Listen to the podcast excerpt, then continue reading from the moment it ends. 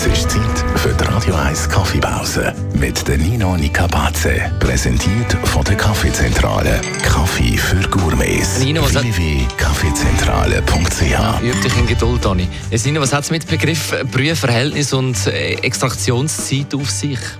Mit der Extraktionszeit steuert man, wie sauer oder bitter der Kaffee schmeckt. Optimalerweise ist keins von beidem der Fall. Ein Kaffee oder Espresso sollte immer ausbalanciert sein.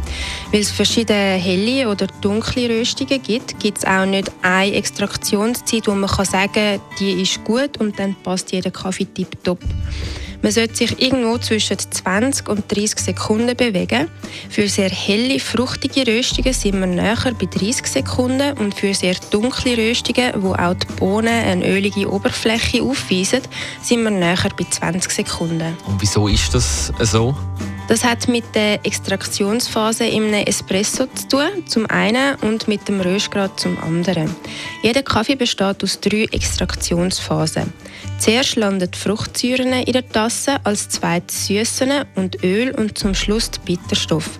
Das heißt, ein Kaffee, der zu kurz gelaufen ist, schmeckt darum sauer, weil die letzte Extraktionsphase, Bitterstoff, kommt, nicht genug lang war, um Fruchtsäuren, die am Anfang kommen, auszubalancieren.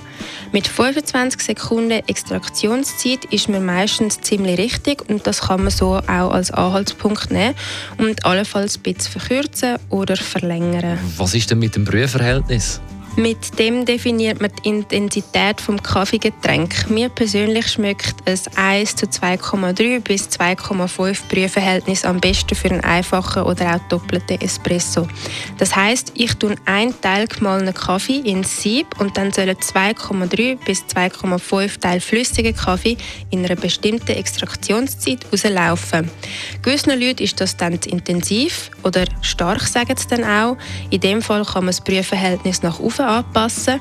Andere finden es dann wieder zu schwach. In dem Fall tut man es nach oben anpassen. Die Radio 1 Kaffeepause, jeden Mittwoch nach der halben Zehn, ist präsentiert worden von der Kaffeezentrale. Kaffee für Gourmets. www.kaffeezentrale.ch